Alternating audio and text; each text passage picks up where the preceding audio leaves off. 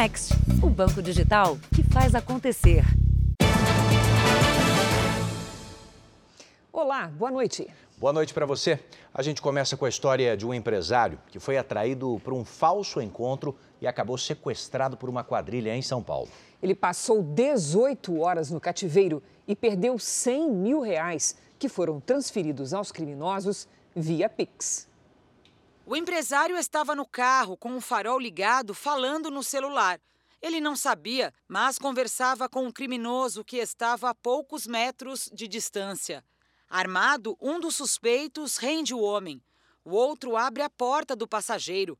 Eles obrigam a vítima a passar para o banco de trás. Dali seguem direto para um cativeiro numa comunidade de São Paulo. O empresário de 50 anos caiu num golpe. Ele foi atraído para um falso encontro. Os criminosos fazem parte de uma quadrilha especializada em sequestros relâmpago. Como o limite de transferência via Pix de mil reais foi atingido durante a noite, eles esperaram amanhecer e transferiram mais 100 mil reais da conta da vítima. A partir de então, passaram a extorquir dinheiro da família. Colocaram a arma de fogo na cabeça da vítima, deram algumas coronhadas, agrediram ela tanto é, fisicamente, né, com socos ali, tapas, mas acho que o principal agressão é a agressão psicológica que a vítima sofre. A polícia agiu rápido, localizou o cativeiro e cercou a região. Os criminosos liberaram o empresário e fugiram. O irmão da vítima se emocionou com o resgate. A vida é o que mais vale, a gente sabe disso e ver ele inteiro não tem preço. Duas pessoas que emprestaram a conta para receber o dinheiro da vítima já foram identificadas. Os policiais também sabem quem são os homens que sequestraram o empresário. Nós já temos algumas informações a respeito do apelido deles e do local onde eles moram. Eu acredito que é questão de poucas horas aí ou dias para nós prendermos esses criminosos. Veja agora outros destaques do dia. Brasil vai importar energia da Argentina por causa da falta de chuvas. Com o retorno das aulas presenciais e a um mês do Enem, estudantes correm para tirar o atraso nos estudos. Alec Baldwin vai a velório da diretora de fotografia morta por ele durante gravação de filme. E uma testemunha afirma que o ator recebeu a garantia de que a arma era segura. Pelé faz 81 anos, com homenagens e desejos de recuperação.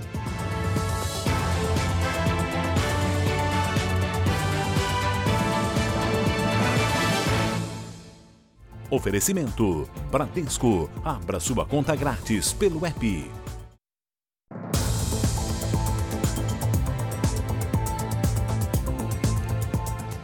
Um tiroteio entre policiais e traficantes aconteceu na entrada de uma comunidade na região central do Rio de Janeiro. Duas pessoas morreram. O chefe do tráfico na região ficou ferido e acabou preso. O Morro da Providência estava calmo nesse sábado. O policiamento foi reforçado, bem diferente da noite de ontem, quando tiros assustaram os moradores. O confronto começou depois que policiais civis abordaram um carro roubado onde estavam quatro traficantes. Entre eles, o chefe do tráfico na comunidade, Alexandre da Silva Santos, o Xandão, de 26 anos. O tiroteio foi em um dos acessos ao Morro da Providência, no centro do Rio. Os passos do traficante vinham sendo monitorados. A polícia sabia que durante a noite ele iria para uma outra comunidade dominada pela mesma facção criminosa. Na abordagem, os policiais foram recebidos a tiros. Dois suspeitos morreram no local. Nessas imagens, um deles aparece sorridente segurando um fuzil e ainda pede para ser filmado. Feridos Xandão e outro traficante foram levados para o hospital. Xandão é acusado de envolvimento na morte do sargento Luiz Felipe Pinto Rodrigues em maio do ano passado. Na época, o policial militar fazia segurança de um secretário de governo. O carro onde o PM estava foi atacado a poucos metros da sede oficial do governo do estado. Junto com eles foram apreendidos dois fuzis, duas pistolas, grande quantidade de carregadores um caderno contendo anotações da contabilidade do tráfico local e também certa quantidade de droga. Iverson de Souza Araújo, o DJ Ives, foi solto depois de passar três meses e uma semana na prisão na região metropolitana de Fortaleza. Ele é acusado de agredir a ex-mulher, Pamela Holanda. Eram mais de 10 horas da noite quando o DJ saiu do presídio. Advogados e parentes o esperavam do lado de fora. Com a decisão da vara única da comarca de Eusébio, o músico poderá responder em liberdade aos processos. Ele é investigado pelos crimes de lesão corporal, ameaça e violência doméstica. Antes de ser solto, DJ Ives teve alguns pedidos de liberdade provisória negados. O último foi em 31 de agosto. DJ Ives estava detido desde 14 de julho, quando a ex-mulher dele, Pamela Holanda, divulgou vídeos que mostravam as agressões sofridas por ela no apartamento do casal.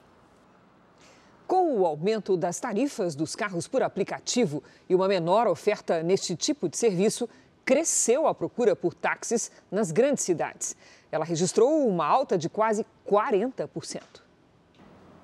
Para eles, é uma retomada. Mesmo que ainda não seja como antes, os taxistas comemoram a melhora no movimento. Eu estou usando uma palavra diferenciada, eu estou dizendo que está despiorando, porque eu não quero passar uma impressão equivocada para os meus colegas e para a população.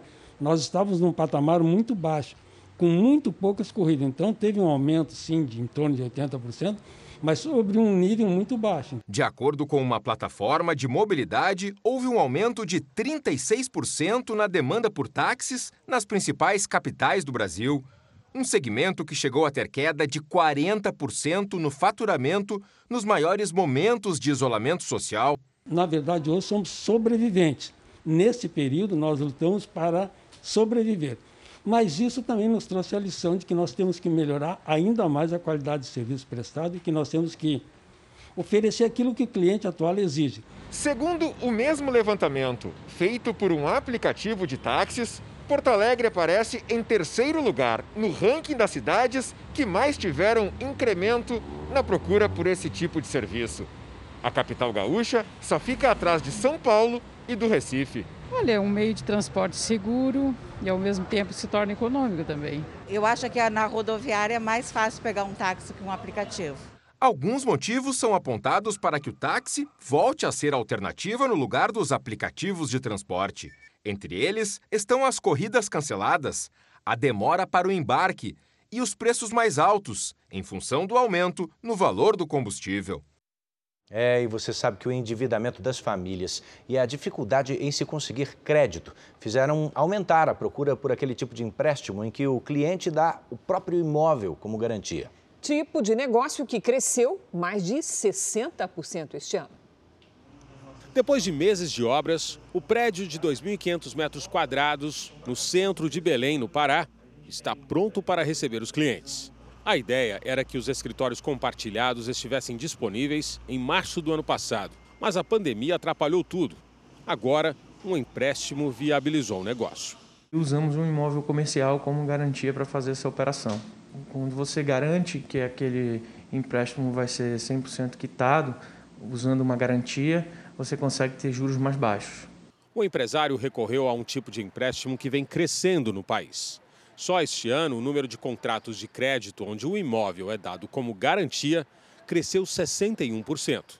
Esta linha de crédito possui juros mais baixos porque a operação é considerada de menor risco para a instituição financeira. Outro aspecto positivo é que o empréstimo pode chegar a 60% do valor do imóvel e o prazo para pagar é de até 20 anos. O cliente pode usar o comércio, a casa ou o apartamento como garantia, mas o imóvel tem que estar quitado. Ela não precisa vender, ela não precisa se desfazer na modalidade de garantia imobiliária.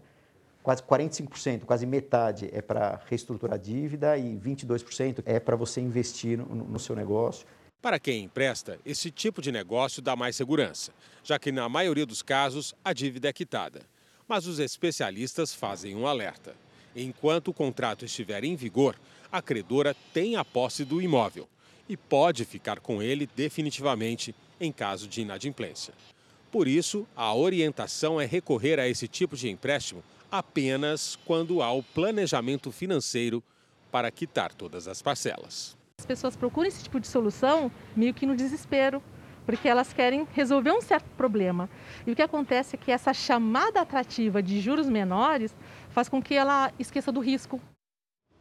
Em Anápolis, interior de Goiás, uma juíza está traduzindo sentenças de forma bem didática para facilitar o entendimento das decisões. Os vereditos ilustrados são encaminhados às partes por meio de aplicativo de mensagens. Stephanie entrou na justiça para reconhecimento de guarda e pensão alimentícia da filha. No fim do processo, o advogado dela recebeu a sentença no formato convencional. Já ela recebeu por mensagem o que foi decidido. Ao final, eu recebi a sentença de forma resumida e ilustrada, que ficou fácil o entendimento de tudo que aconteceu no processo. Em uma única página, a juíza fez uma espécie de linha do tempo, indicando o início e o fim do relacionamento, além de outras determinações, como o valor da pensão alimentícia, meio salário mínimo e o dia do pagamento. A ideia de traduzir a sentença numa linguagem didática é da juíza Aline Tomás, do Tribunal de Justiça de Goiás. Repare esta outra decisão, cheia de termos jurídicos complexos, como medida acautelatória, tutela jurisdicional, atempadamente. Fica difícil entender para quem não é do direito. Nesse caso específico, a sentença tratava da definição da guarda de uma criança em datas comemorativas. Na versão resumida, a juíza utilizou emojis para explicar de forma muito simples o que tinha decidido. No Natal, o menino ficaria com a mãe e no Ano Novo, com o pai. Depois das sentenças, que é o último ato do processo, as partes voltavam ao judiciário procurando um atendimento para entender o significado da linguagem jurídica colocada na sentença. O projeto Simplificar que começou na vara de família, já está sendo implantado em outras 15 comarcas de outras áreas, como cíveis e criminais. Os advogados que já receberam sentenças do tipo agradecem. Isso é, facilitou também até para nós advogados, porque outro dia mesmo eu mandei uma sentença para um cliente e quando liguei para explicar tudo aquilo que, que havia ocorrido, o cliente disse para mim: Não, doutor, eu já entendi tudo. Eu recebi aqui um WhatsApp do fórum, falou com essas palavras, né? E muito bem explicado. Que boa ideia. Bom, está faltando só um mês para o início do Exame Nacional do Ensino Médio, que esse ano vai ser nos dias 21 e 28 de novembro. É isso, Edu. Será o primeiro Enem depois da vacinação e do retorno das aulas presenciais. Já é contagem regressiva maior foco nos estudos e menos tempo para a revisão das matérias. E para a maioria, um crescimento da ansiedade. Às vezes não tenho vontade de comer, é, para dormir eu demoro às vezes. Porque a pressão que você coloca em si mesmo é muito maior e cada dia que passa é pior. Aos 20 anos, Talita vai disputar uma vaga para um dos cursos mais procurados do país, medicina. Ela já prestou três vezes o Enem além de alguns vestibulares importantes, como a USP. Vai repetir a dose esse ano, depois de um período de estudo diferente. Primeiro remoto e depois híbrido. Mudança que interferiu no desempenho. Você tem que ter consciência do, do que você tem que renunciar, do que você tem que sacrificar para você estudar, ter disciplina, né? Já a Priscila, de 18, parte para o primeiro Enem para valer na disputa por uma vaga no curso de publicidade. Eu passo o dia, né? É minha vida isso agora, ainda mais que está se aproximando. Nesse cursinho de São Paulo, as salas estão repletas de alunos determinados que tentam recuperar os meses de estudo prejudicados pela pandemia. Em alguns dias, a Aline, que disputa uma vaga para o curso de Direito, chega a estudar cerca de 10 horas por dia. Eu procuro dedicar é, 100% do meu foco nas aulas, tanto remotamente em casa, na, é, vendo as aulas, quanto aqui no cursinho. Então, eu acredito que eu estou tendo bo, bons, boas condições de ensino. O cursinho onde ela estuda investiu em tecnologia, em estúdios de aulas à distância e gravadas. Remoto, presencial ou híbrido, não tem mais desculpa para não colocar o estudo em dia. O Enem, ele não mudou de formato e de estilo. Portanto, se o estudante estudar com pelo menos as cinco provas anteriores, ele vai saber como ele está, como são as questões e como que ele pode resolver pedindo ajuda, obviamente, de professores, de amigos, tentar resolver aquelas questões que ele não acertou.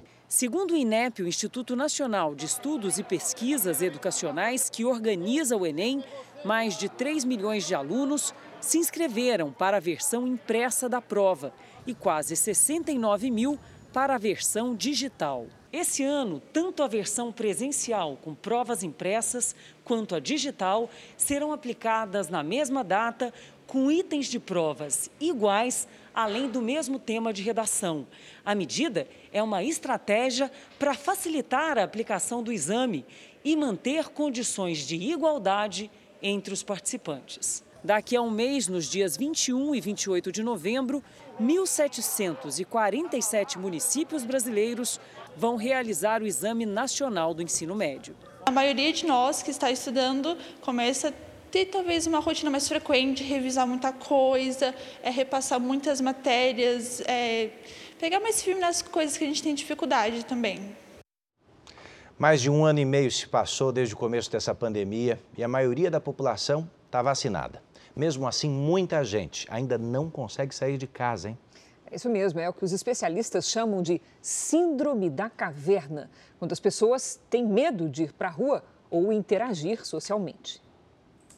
Já são 19 meses de isolamento.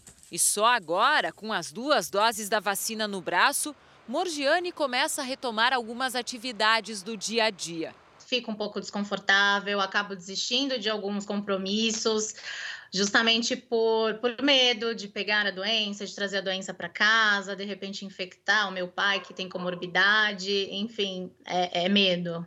Sentimento classificado como síndrome da caverna. A preferência por manter o dia a dia dentro de casa. Uma pesquisa feita nos Estados Unidos mostra que a metade dos americanos adultos se sente desconfortável em retornar ao convívio social depois da pandemia. Mesmo os vacinados compartilham da mesma sensação. Na sala deste psicanalista em São Paulo, um em cada três pacientes está passando por isso. Esse medo paralisa, assusta e, e, faz com que ela faça uma reflexão diferente da vida, onde ela, ela começa a não ser tão consciente do que ela quer. Ela prefere se fechar como uma forma de se proteger. Enquanto aqui fora a vida volta ativa, por trás das janelas pode ter gente com receio dessa movimentação que antes da pandemia era tão natural. O primeiro sinal que a síndrome da caverna dá é o medo de sair de casa e ser contaminado ainda que os índices da doença estejam caindo e a pessoa já esteja imunizada. A recomendação dos especialistas é ficar atento. Momentaneamente, a síndrome da caverna pode oferecer até um sentimento de segurança, mas a longo prazo pode se transformar em um grande problema de socialização. Essa pessoa tem que sair dessa posição e voltar para uma posição social, viver em sociedade, isso é importante porque senão, lá na frente, a conta chega. Não é uma pandemia que vai mudar a forma humana de viver. Nós vivemos em sociedade, em grupos. E esse grupo é essencial para o nosso amadurecimento como ser humano. Eu quero estar perto das pessoas, quero voltar a ver meus familiares, é uma vontade, uma necessidade, mas ao mesmo tempo acabo travando aí, voltando, desmarcando, pensando duas vezes. Ainda está sendo desafiador. O Jornal da Record atualiza agora os números da pandemia com dados oficiais do Ministério da Saúde. O país tem hoje mais de 21 milhões 723 mil casos da Covid-19. São mais de 605 mil mortos. Foram 318 registros de mortes nas últimas 24 horas. Também entre ontem e hoje, mais de 10 mil pessoas se recuperaram e, no total, já são mais de 20 milhões 895 mil pacientes curados e mais de 222 mil seguem em acompanhamento. Quase 19 mil pessoas estão na fila de espera por um transplante de córnea no Brasil. E a região norte é a que menos tem doadores em todo o país. A situação se agravou por causa da pandemia. Adilson ajudava o pai quando sofreu o acidente. Eu estava mexendo com garrafas de vidro. Aí elas trincaram, encostaram bem um pouco uma na outra e nisso fez estourou. E com a força né, do estouro veio um vidro no, no meu olho e cortou. O acidente aconteceu no final de 2016. Desde então já passou por duas cirurgias e, mesmo assim, enxerga bem pouco com o olho esquerdo. Hoje eu perdi 90% da minha visão. Né? Hoje eu não consigo enxergar desse lado aqui, eu só enxergo desse outro lado. Adilson está à espera de um transplante de córnea. Somente no Pará são mais de mil pessoas nesta fila. Segundo a Associação Brasileira de Transplantes de Órgãos, o Brasil é o segundo país com o maior número de transplantes realizados no mundo. Ficamos apenas atrás dos Estados Unidos. Mesmo assim, o número de pessoas à espera de um órgão ainda é bem maior que o de transplantes feitos. O principal motivo é o baixo número de doadores. A região norte é que aparece com o menor índice. São apenas dois doadores para cada um milhão de habitantes.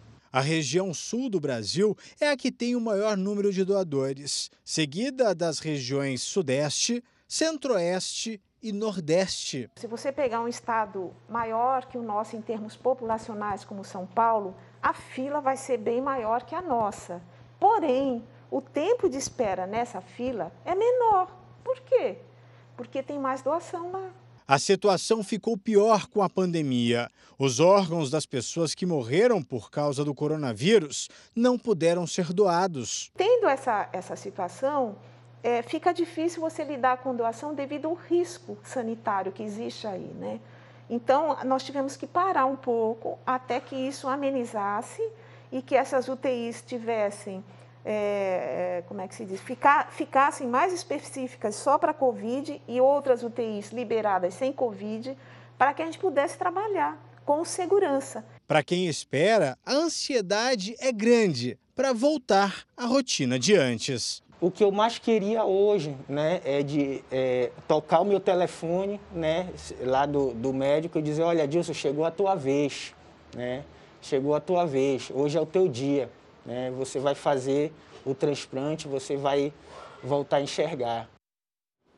No interior de São Paulo, a Marinha prepara os testes do primeiro motor brasileiro movido a energia nuclear que será instalado em um submarino. Essa tecnologia foi totalmente desenvolvida aqui. Faz parte do projeto de renovação da frota de submarinos do Brasil.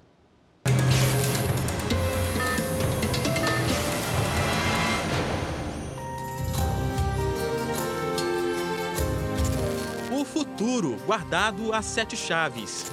É neste centro tecnológico da Marinha, em Iperó, a 125 quilômetros da capital paulista, que está sendo montado o primeiro motor de submarino brasileiro movido a energia nuclear. Uma técnica dominada por apenas seis países no mundo, mas que no Brasil foi concebida de forma inédita. Quase tudo é segredo por aqui. Para que tenhamos a segurança do projeto em si, do conhecimento gerado aqui dentro.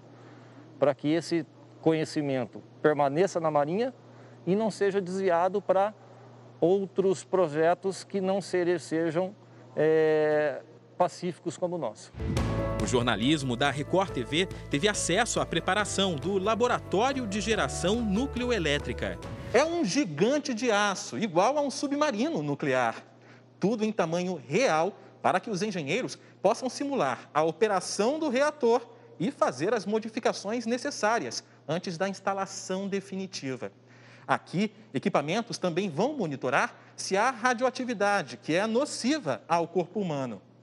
Por isso, esses testes de segurança são fundamentais. Seria inadmissível que os testes de desempenho em condições adversas sejam processadas no mar, é porque se algo der errado, são as vidas dos tripulantes que estão lá naquela situação. Né? Então, todas as situações de emergência, uso normal, é, serão primeiro testadas e validadas aqui no LabGene.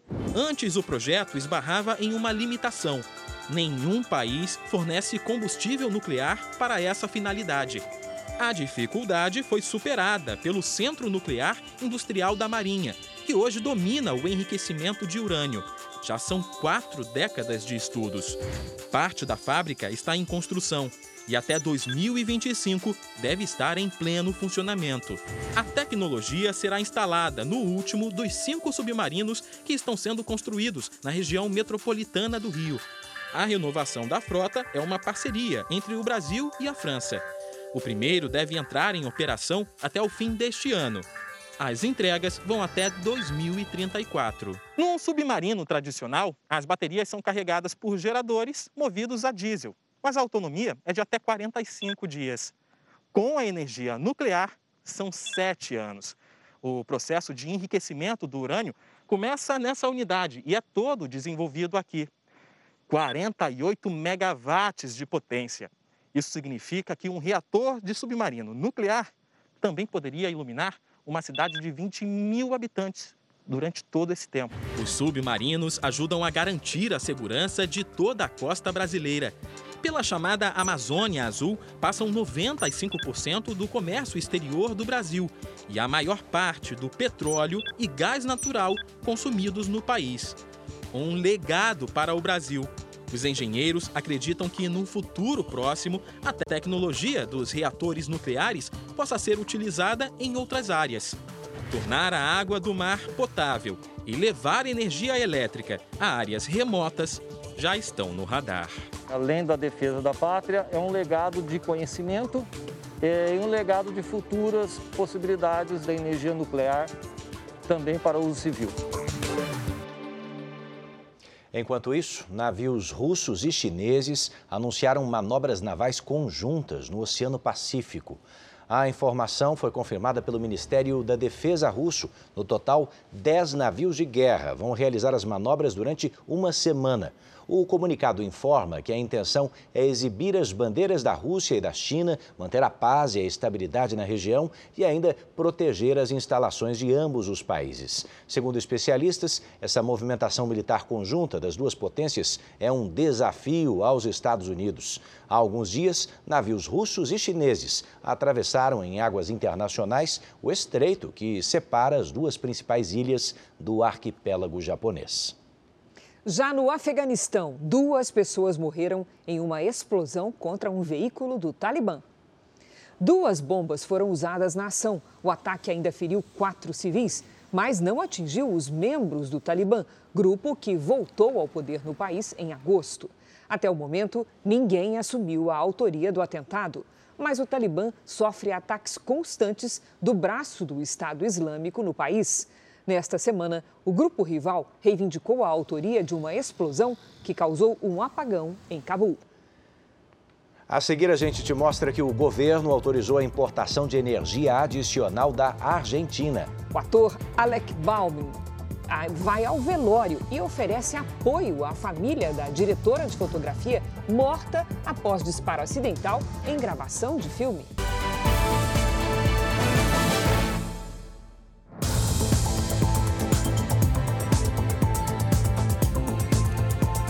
Governo se preocupa com a possível derrubada de um decreto que permite um maior controle na prestação de contas do dinheiro público investido em cultura. A ação contra o decreto foi proposta por partidos de oposição e está em discussão no Supremo.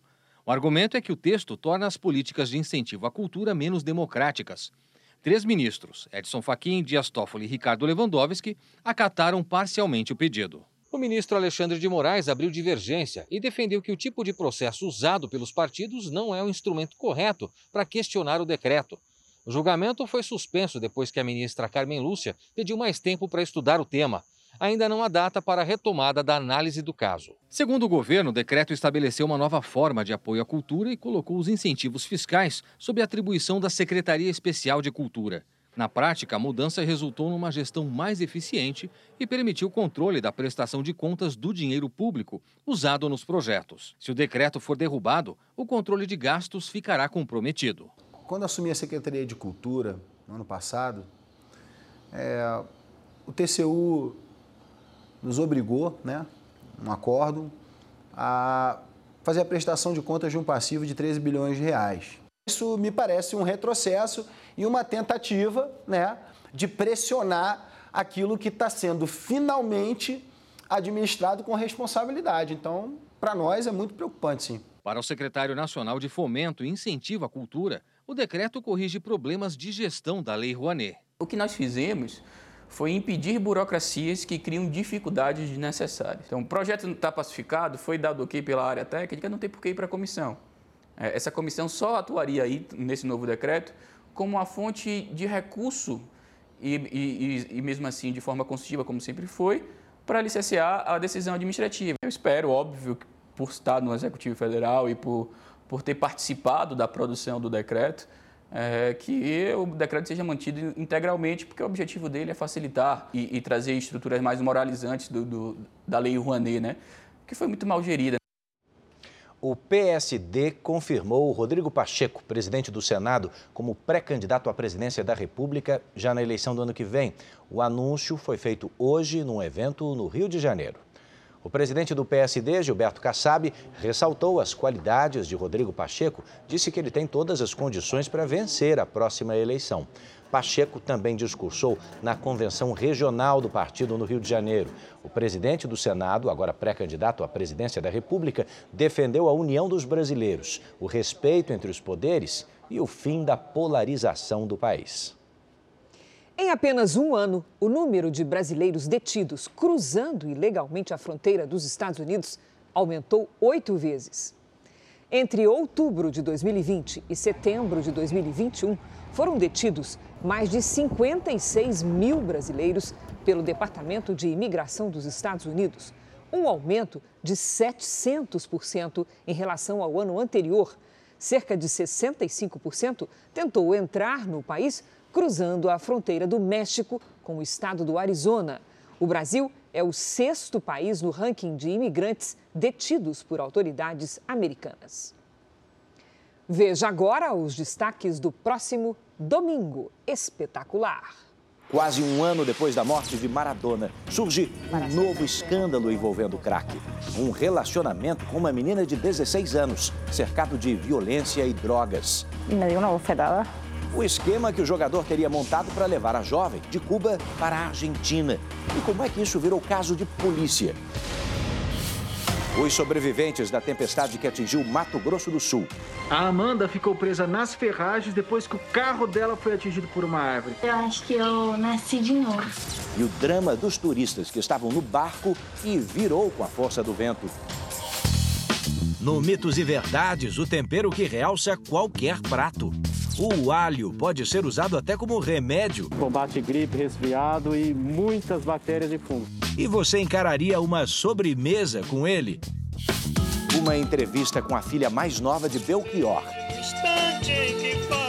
Ela acaba de lançar carreira como cantora. Começou a pegar o violão e disse assim: cante aí pra eu ver, cante. E se tornou uma surpresa para os fãs do pai, especialistas em música.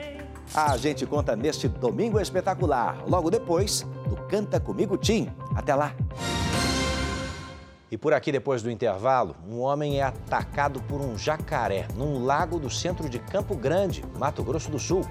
E os 81 anos de Pelé. Enquanto se recupera de uma cirurgia, o rei do futebol recebe mensagens de várias partes do mundo.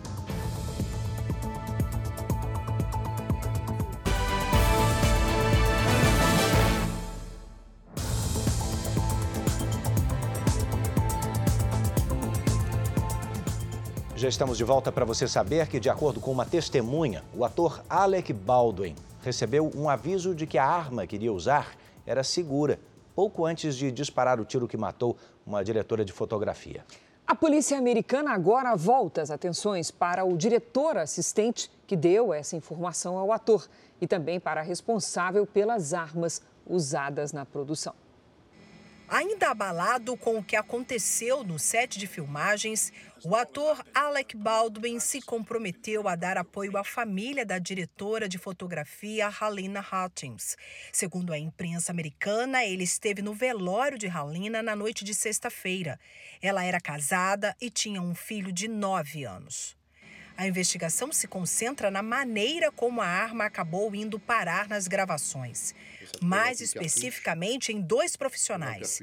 A especialista responsável pelo armamento usado na produção e o diretor assistente que entregou a arma ao ator. Uma testemunha revelou em depoimento que ouviu o diretor assistente dizer a Alec Baldwin que a arma era fria. No jargão do cinema, fria significa descarregada. As balas de festim usadas em filmes e novelas não têm o projétil, ou bala. Por isso dão a impressão de que o revólver está carregado, quando na verdade não está. A roupa usada por Baldwin, armas, munições e até câmeras usadas na gravação foram apreendidas. A responsável por cuidar das armas do set de filmagem começou a trabalhar recentemente como armeira-chefe. Hannah Reed, de 24 anos, é filha do armeiro de Hollywood Tel Reed. O último filme em que ela trabalhou foi The Old Way, um faroeste estrelado por Nicolas Cage e que ainda será lançado no ano que vem. Ao falar sobre esse último trabalho, em uma entrevista a um podcast, Rena afirmou que estava muito nervosa e quase não aceitou porque não tinha certeza se estava pronta. Nos bastidores do filme existiam algumas preocupações relacionadas à segurança. Parte da equipe reclamava que os protocolos contra a Covid-19 não eram seguidos e que não havia inspeções nas armas. Horas antes da morte de Halina Hutchins, cerca de seis operadores de câmera deixaram os sets de filmagem por causa das longas horas de trabalho e o baixo valor recebido. A produtora do filme disse em um comunicado que não foi notificada de reclamações sobre a segurança das armas ou os acessórios no set. Impedir que uma pessoa tire a própria vida é um dos desafios dos bombeiros, que são treinados para lidar com situações extremas. É, Cris, mas especialistas reforçam que a ajuda de pessoas próximas, como a família, pode sempre evitar a morte por suicídio. Respeito e acolhimento. Eu sou a Maria, sou do Corpo de Bombeiros, estou aqui para te ouvir. Esta cena faz parte de um treinamento, mas poderia ser real. O senhor tem filho, senhor José? Tem, tem um menino. No Centro de Treinamento do Corpo de Bombeiros de São Paulo, a aula é sobre como convencer alguém em desespero de que vale a pena viver. São ocorrências que por si só são muito tensas, né? elas geram um risco muito grande. Desde 2015, o curso de abordagem à tentativa de suicídio já capacitou mais de 600 profissionais. Um aprendizado com foco no atendimento humanizado para esse tipo de ocorrência. Boa, boa. Antes do curso, basicamente o bombeiro fazia o quê, né? Era o distrair e pegar, e cada um usava um, critério diferente. É hoje o curso dá para gente uma garantia de saber exatamente o que a gente está fazendo, dar tranquilidade para poder trabalhar e saber que no final sempre vai dar uma, um resultado positivo. É onde a gente tem um ganho totalmente de quase 98% da ocorrência e a vítima desiste. Segundo o Ministério da Saúde, em 10 anos, o número de pessoas que tiraram a própria vida cresceu 43% no Brasil. Se durante muito tempo o suicídio foi tema pouco abordado, hoje especialistas em saúde mental chamam a atenção para a importância de falar sobre o problema e mostrar que existem caminhos para evitá-lo. Esta psicóloga explica que a prevenção ao suicídio também depende do olhar atento de quem está mais próximo, a família. O acolher é, é dar voz para a pessoa, perceber que a pessoa pode estar ali, sim, triste, mas que depois que ela passar pelaquela tristeza, ela vai ficar bem, ela vai achar o sentido. Raquel tentou desistir da vida por duas vezes, a última delas há 10 anos. Ela procurou ajuda e aprendeu a identificar os sinais de perigo. Eu passei por tratamento psicológico, então toda vez que eu sinto é, que vai acontecer alguma coisa, que eu começo a ter esses pensamentos, eu já sei mais ou menos o que eu preciso fazer para eu conseguir é, ficar bem. A possibilidade de recomeçar deu a ela uma nova vida, agora cheia de sonhos. Tem muita coisa ainda para viver. Nossa, eu tenho muitos planos. Antes eu não tinha planos nenhum, mas amanhã vai ser um novo dia. Provavelmente vai ser completamente diferente do que eu sou hoje, do que é hoje. E agora veja essa história. Um homem foi atacado por um jacaré enquanto nadava num lago em Campo Grande, Mato Grosso do Sul. Um morador gravou o flagrante. O jacaré se aproxima e, em alta velocidade, parte para o ataque. O homem chega a dar um soco no animal. Ele consegue sair da água, aparentemente com ferimentos superficiais no ombro. O homem não foi identificado. Ele estava nadando num local proibido. Que susto foi esse? Bom, você sabe que o Brasil tem 14 milhões de desempregados. Mas os gaúchos que procuraram uma recolocação profissional eh, tiveram uma ótima oportunidade hoje num feirão de vagas. E teve gente que já saiu de lá com esperança renovada. Ana Letícia está desempregada desde que a filha nasceu, há quase quatro anos. Ela foi uma das pessoas que aproveitaram o sábado para procurar uma vaga no mercado de trabalho em um feirão de empregos na zona norte da capital gaúcha. Eu, quando eu ganhei minha filha, eu fui obrigada a fazer um acordo no meu emprego, porque não teria como ficar no meu serviço, teria que dar, abrir mão dele para cuidar dela, né? Uma quadra de escola de samba abriu as portas para essa iniciativa que ofereceu quase 500 vagas de emprego. O maior número de ofertas foi nos setores de construção civil, limpeza e em portarias. Segundo o IBGE, a taxa de desemprego no Brasil no segundo trimestre deste ano é de 13,7%. Isso representa mais de 14 milhões de pessoas. Iniciativas como esta podem conectar pessoas que buscam trabalho a empresários que têm vagas a oferecer.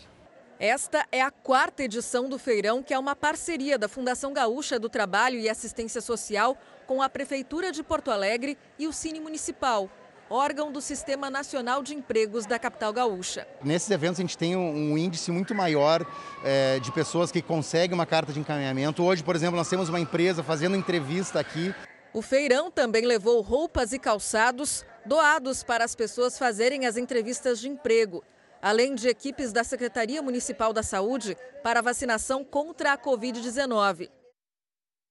Então, vamos agora ao vivo a Brasília, porque o Brasil poderá importar energia da Argentina para combater a crise da falta d'água. A autorização foi dada pelo Comitê de Monitoramento do Setor Elétrico. Quem tem as informações é o nosso repórter Clébio Cavagnoli. Boa noite, Clébio. Olá, Cris. Boa noite a você, ao Edu e a todos. A importação de energia da Argentina será feita em caráter extraordinário depois da avaliação do comitê de que a situação dos reservatórios das hidrelétricas é crítica ainda no país por causa da falta de chuvas. O órgão aponta que até houve melhora no nível dos reservatórios depois de algumas chuvas que atingiram o centro-sul do país nos últimos dias. Mesmo assim, o cenário da geração de energia por hidrelétricas, que é hoje a principal fonte do país, ainda não é confortável. Eu volto com vocês, Cris e Edu. Obrigada, Clébio. Bom, a seca desse ano derrubou em até 80% a produção de leite na Serra da Canastra, em Minas Gerais. Com isso, o preço do queijo, típico da região, ficou ainda mais caro. Nem ele escapou. O queijo canastra, premiado internacionalmente e típico da região central de Minas Gerais, está mais caro. Está mais salgadinho. Antes eu levava ele inteiro, agora eu tô levando meia banda. Para dar uma segurada, né? Eu vou comprar, mas sabendo que tá caro. No mercado central de Belo Horizonte é possível constatar o aumento que foi em média de 20%, acima da inflação. A explicação para o aumento está na falta da principal matéria-prima, o leite. Por causa da seca prolongada, a produção diminuiu. Foi preciso aumentar a quantidade de ração e suplemento para o gado. O problema é que até esses produtos estão mais caros. Aumentou o custo da, do farelo de soja, né? aumentou o custo do milho, então, quer dizer, foi uma loucura. E para agravar mais ainda, veio a geada. Com a seca, a produção de leite chega a cair 80%, segundo a Associação do Setor. Os sete municípios em torno de São Roque de Minas, na Serra da Canastra, onde estão os principais fabricantes do queijo, reúnem 800 produtores. Tem produtor que não conseguiu fechar as contas do mês, porque é, cai a produção, né, de, de, queijo, o custo sobe e você tem limite para aumentar o preço do queijo, porque senão também você perde mercado. E com a crise, alguns tipos de queijo canastra nem estão sendo fabricados e o valor da iguaria não deve diminuir nos próximos meses. Porque ele tem um mercado amplo ainda, um consumo, um consumo ainda muito incipiente do que ele pode proporcionar para os brasileiros, né, da mesa dos brasileiros. E a hora do cafezinho, hein, Edu? Hum. Era especial, mas agora, nos tempos de home office, virou um momento ainda mais importante na vida das pessoas. É o que mostra uma pesquisa sobre os hábitos do brasileiro, feita com mais de 4 mil entrevistados. Está sentindo o cheiro daí? é o café quentinho que a Janaína acabou de passar. Aliás, por aqui o que não falta é café. Esse aqui é o coado tradicional, tá? De manhã, café da manhã e à noite. Durante o dia, é, eu vou para os diferenciados. Você vai ver que na prensa francesa ele tem um puxado mais para o chocolate, no coar ele vai te puxar mais para o caramelo. Com a rotina em home office, ela passou a consumir o dobro. Que é um cheiro que me traz muita coisa família. A gente está aqui, vamos passar um café, um cheirinho gostoso de bate-papo e tal. Sensação de conforto nos dias de confinamento uma das expressões mais usadas por participantes de uma pesquisa que mostrou um aumento no consumo de café durante a pandemia. 79% dos brasileiros afirmam gostar ou gostar muito da bebida, uma alta de 5% em relação a 2019. E quase metade dos consumidores bebem entre 3 a 5 xícaras de café por dia. Antes da pandemia, o trabalho era o principal local de consumo de café. Agora é em casa mesmo. As pessoas ficaram um pouco mais dentro da cozinha, tentando é, melhorar tudo que poderia se consumir. É, então, essa gourmetização, se assim eu posso chamar, é, de, de experimentar novos sabores, novos aromas, isso aconteceu com vários produtos e também aconteceu com o café. Mais tempo em casa fez as pessoas aperfeiçoarem os métodos e conhecerem a variedade de grãos disponíveis no mercado. É o que diz esse produtor de cafés especiais. Os canais online saiu de 1% para mais de 50% do nosso negócio está voltado para o mercado online, buscando esse consumidor final que antes ele não tinha tanta opção, né? tinha uma demanda reprimida e ele não tinha opção de encontrar num varejo tradicional. No país que é o principal produtor e o segundo maior consumidor do mundo, a alta nos preços não deixou cair a vontade de apreciar um bom cafezinho. Há quem diga que sem ele o dia não rende. O cafezinho ele já faz parte do meu dia a dia. Pensando na rotina frenética que eu tenho durante o dia, o café ele me ajuda a tirar o sono, me dá aquela estimulada e ele é meu companheiro. Ah, vai bem mesmo. Está na hora da gente acompanhar juntos o ritmo da vacinação em todo o Brasil. Então, olha aqui, ó, somadas as aplicações da primeira, segunda e terceira doses, nós tivemos 802 mil pessoas que receberam a vacina contra o coronavírus, isso só nas últimas 24 horas. Hoje o Brasil tem mais de 152 milhões 957 mil vacinados com a primeira dose e mais de 109 milhões de pessoas que completaram o processo de imunização. Vamos dar um pulo no Amazonas, que tem pouco mais de 60 61% da população que recebeu a primeira dose, ou seja, 2 milhões 607, 607 mil pessoas. No Espírito Santo, quase 73% dos moradores completaram essa primeira etapa de vacinação, perto, portanto, de 3 milhões de vacinados. Em Minas Gerais, enquanto isso, 15 milhões 759 mil pessoas tomaram a vacina contra a Covid-19, representando quase 74% da população. Em Santa Catarina, pouco mais de 75% dos moradores foram vacinados com a primeira dose contra o coronavírus. São, portanto, mais de 5 milhões e meio de pessoas vacinadas. No portal r7.com, você pode acompanhar a situação aí do seu estado, num mapa interativo como esse.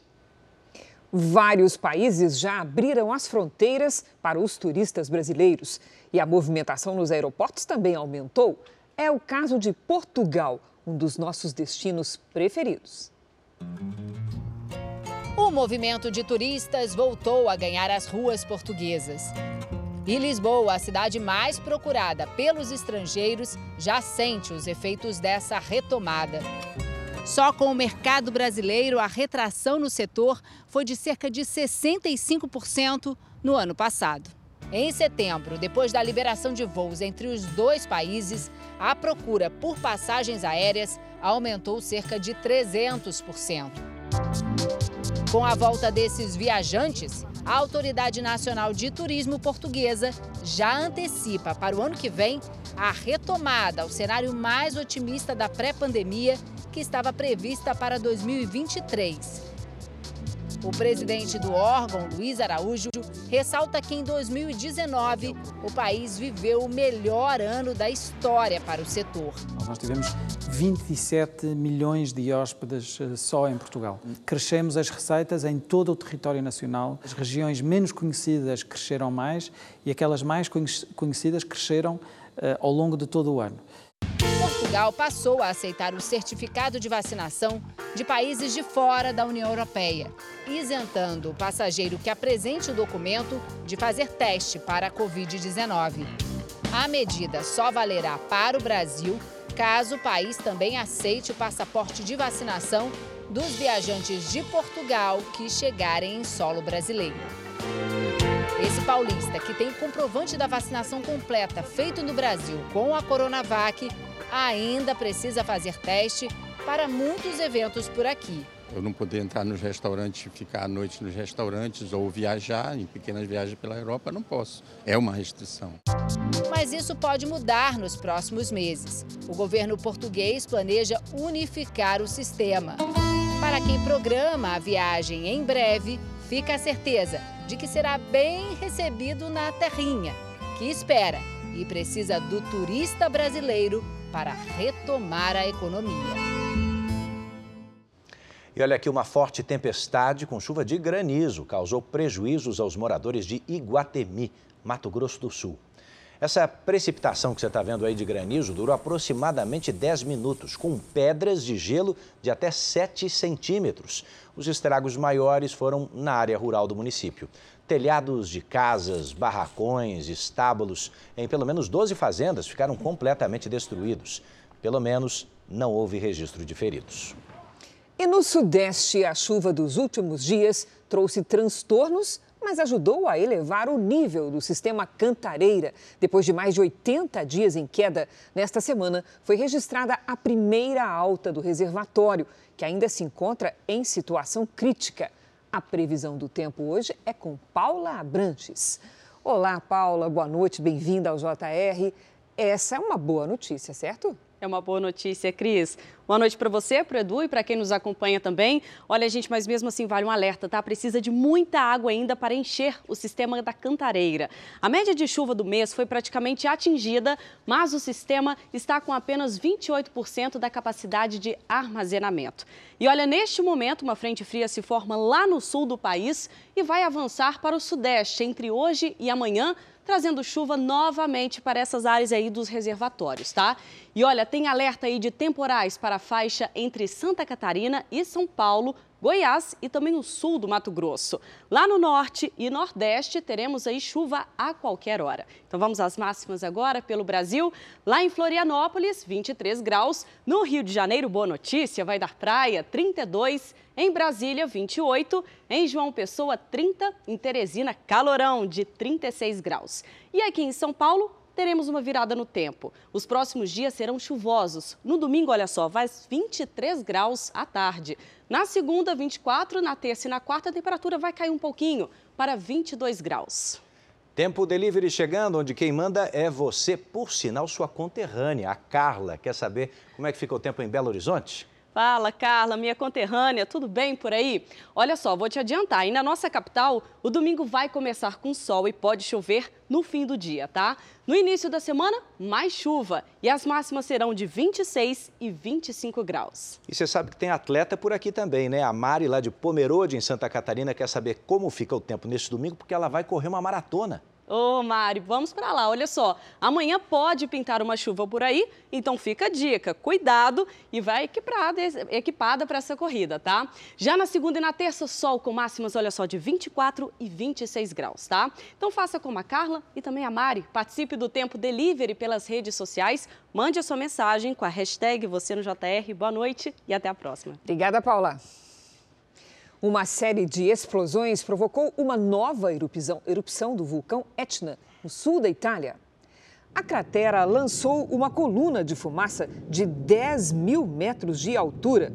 As cinzas cobriram as ruas das cidades mais próximas. Não houve registro de feridos.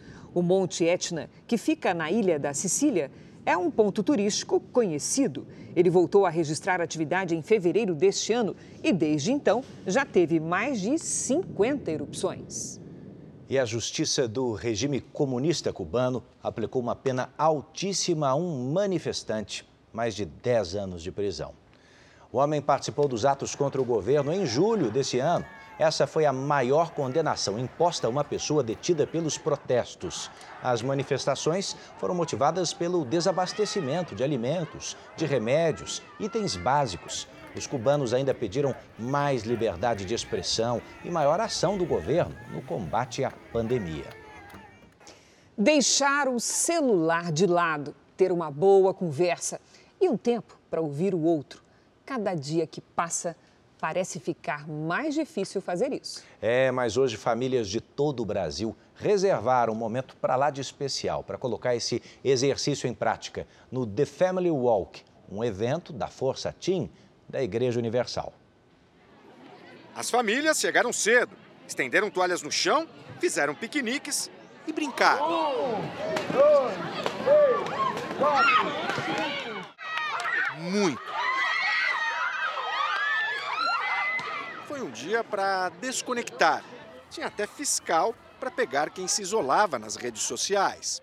A fiscalização chegou aqui e vai dar cartão amarelo para vocês. Mexendo no celular. Então, quando a gente vê alguém mexendo no celular, a gente dá um cartão amarelo. É. E se der dois cartões amarelos, aí vai ganhar um cartão vermelho e vai pagar uma prenda para todo mundo ver. Cadê o celular, Liana? Tá ligado? Tá. Há três meses, com certeza, o celular não estaria guardado. Eliana passou por uma espécie de desintoxicação do telefone. Ah, era dia e noite. Não, tipo, praticamente não tinha muito diálogo com ela. Era uma distração que levava o meu tempo inteiro. Mas aí depois que a minha mãe me levou para a igreja, que aí que eu fui aprendendo, porque era um vício enorme. Numa tradução livre, Family Walk significa caminhada em família. Mas na prática, foi um grande encontro ao ar livre realizado em 70 parques brasileiros. Pais e filhos aproveitaram a manhã ensolarada no Rio de Janeiro. Momento de distração, é um momento que a gente consegue dar diferente do que a gente dá em casa. E o calorzão em Goiânia. Teve também encontro em Belém logo cedo e em Salvador durante a tarde. E já estamos aproveitando, né? Esse ar livre, esse passeio em família, que é muito bom. Este é um evento sem cara de evento. Aqui não tem palco, não tem caixa de som e o objetivo é esse mesmo: fazer com que as famílias se ouçam. Estamos hoje em todas as capitais, são mais de 70 parques no Brasil, mas também nós temos aí países da Latinoamérica, países de Centro-América, nós temos países da Europa, África, até o Japão hoje estão realizando a caminhada da família. A estratégia funcionou para Marcelo, Ana Paula e a filha Isabela. Que assim, no dia a dia são pequenas coisinhas às vezes que incomodam um ao outro e a gente conseguiu esclarecer aqui. A gente acaba não tendo tempo e não consegue sentar para conversar e falar, olha, eu acho que você precisa mudar nisso. O que eu preciso mudar? Então, hoje foi muito importante para isso acontecer. Foram distribuídas pequenas cartilhas com perguntas que ajudam a manter um bom diálogo. Famílias são valores. Cada família tem o seu valor, sua cultura, sua maneira de existir e sobreviver. Então nós queremos isso, que eles se conheçam. O importante é ter conexão. A de Tiago com os filhos Lourenço e Bernardo é sobre rodas. Família que anda de skate unida, como é que é? É, ninguém vence. E olha aqui, pelo Campeonato Brasileiro, o Santos recebeu o América de Minas Gerais na tentativa de se distanciar da zona de rebaixamento. Ficou só na tentativa mesmo. O América pulou na frente no finalzinho do primeiro tempo. Ademir ganhou na corrida de Jean Mota e sofreu o pênalti. Ele mesmo bateu e fez o sexto gol no Brasileirão. O segundo tempo começou do mesmo jeito que o primeiro terminou com um gol do América. João Paulo saiu mal do gol e Alê só empurrou para a rede. Com o resultado, o Santos caiu para a 16ª colocação, a apenas um ponto da zona de rebaixamento. Mais cedo, Juventude e Ceará empataram sem gols. Com o ponto conquistado, o time de Caxias do Sul saiu da zona de rebaixamento. Nesse momento, dois jogos estão em andamento. O Fortaleza vai vencendo o Atlético Paranaense por 3 a 0 E no Maracanã, o Fluminense vai vencendo o clássico contra o Flamengo por 3 a 1. Com esses resultados, o Fortaleza passa o rubro-negro e assume a vice-liderança do campeonato. Bom, o Pelé deu um susto em todos nós esse ano quando precisou ser internado. Passou por uma cirurgia, né, para a retirada de um tumor no colo. Em recuperação, o rei do futebol recebeu hoje o carinho de milhares de súditos ao completar mais um ano de vida. Aos 81 anos e se restabelecendo de sérios problemas de saúde, Pelé mantém o otimismo e o sorriso que atravessou décadas, desde os tempos em que o futuro não era mais do que um sonho. Dizer que eu estou ficando mais jovem do que mais velho, por isso eu tenho que agradecer de coração a todos vocês, desde a criancinha de zero anos até a de 200 anos. O aniversário do rei sempre é um aniversário diferente, mas ele é uma pessoa simples, como sempre foi o rei do futebol. Deus salve o rei! Mensagens de felicitações e solidariedade chegaram de várias partes do Brasil e do mundo. Aproveite seu dia, você merece demais. Obrigado por tudo que você fez pelo futebol, para todos os brasileiros. Meu coração transborda de felicidade e muita gratidão por estar tendo essa oportunidade de mais uma vez lhe parabenizar pelo seu aniversário. Assim como a camisa 10 virou símbolo de perfeição, 23 de outubro bem que poderia ser uma certidão de referência ao futebol. Poderia ser a data do futebol, a data do jogador de futebol. Pelé fez gols de todos os tipos, 1.282 em 1.375 jogos, e também fez golaços em que só faltou a bola beijar a rede. Pelé ganhou o museu em 2014. Aqui são oferecidas relíquias aos visitantes, fotos antigas, itens pessoais e prêmios. São lembranças de uma carreira sem igual, que começou com a assinatura do primeiro contrato com o Santos em 1957. Nestes dias de homenagens, o museu recebeu os antigos companheiros de Pelé, ex-jogadores que ajudaram a construir a carreira mais brilhante da história do futebol. Onde nós chegávamos, ele realmente era reverenciado por reis, rainha, presidentes, isso daí é coisa inédita no mundo. Mais jovem jogador a conquistar uma Copa do Mundo. Atleta do século. Fora de campo, Pelé se arriscou na música. Foi artista de cinema. Por favor. E ator por um dia no programa Família Trapo, da Record TV, em 1967. Esse aqui que vai jogar? É, é esse. Infelizmente não vai dar. Parabéns ao maior artista da bola. Para sempre, o rei do futebol. Parabéns, rei! Vida longa, rei!